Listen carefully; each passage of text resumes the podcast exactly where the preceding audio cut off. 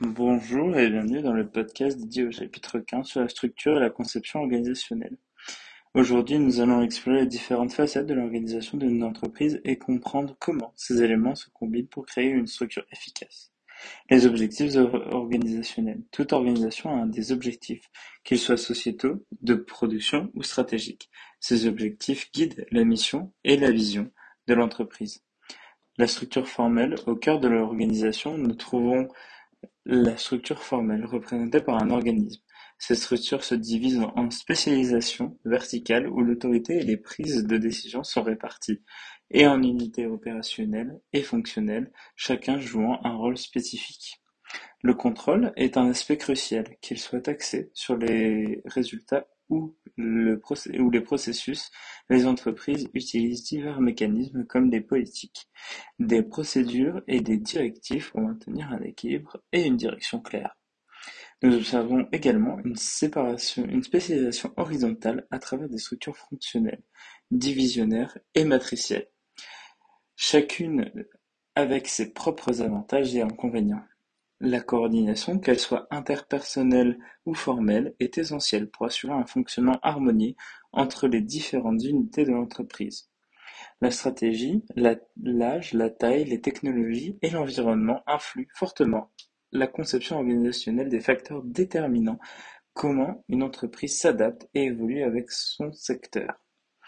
enfin, les modèles de bureaucratie, qu'ils soient mécanistes, professionnels ou hybrides, joue un rôle clé dans la structure organisationnelle de l'entreprise. Comprendre la structure et la conception organisationnelle est vital pour tout gestionnaire ou employé.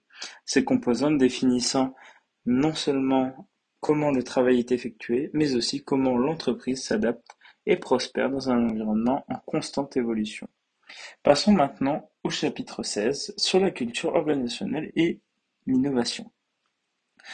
Donc tout d'abord, nous allons parler et explorer comment la culture interne d'une entreprise influe son fonctionnement et sa capacité à innover.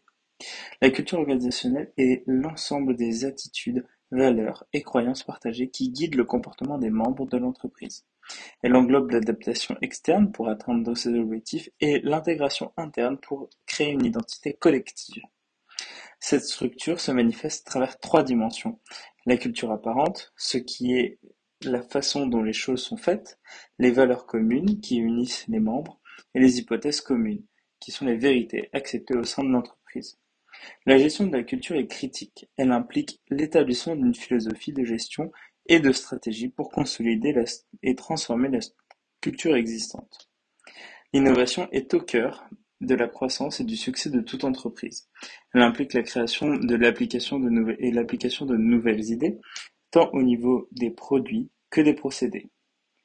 Les organismes, les organisations innovantes partagent certaines caractéristiques comme des stratégies et des cultures axées sur l'innovation et des structures supportant la créativité et de plus un soutien fort de la direction. Un équilibre doit être euh, maintenu entre l'exploration de nouvelles idées et l'exploitation des idées existantes. Cet équilibre est crucial pour une innovation durable.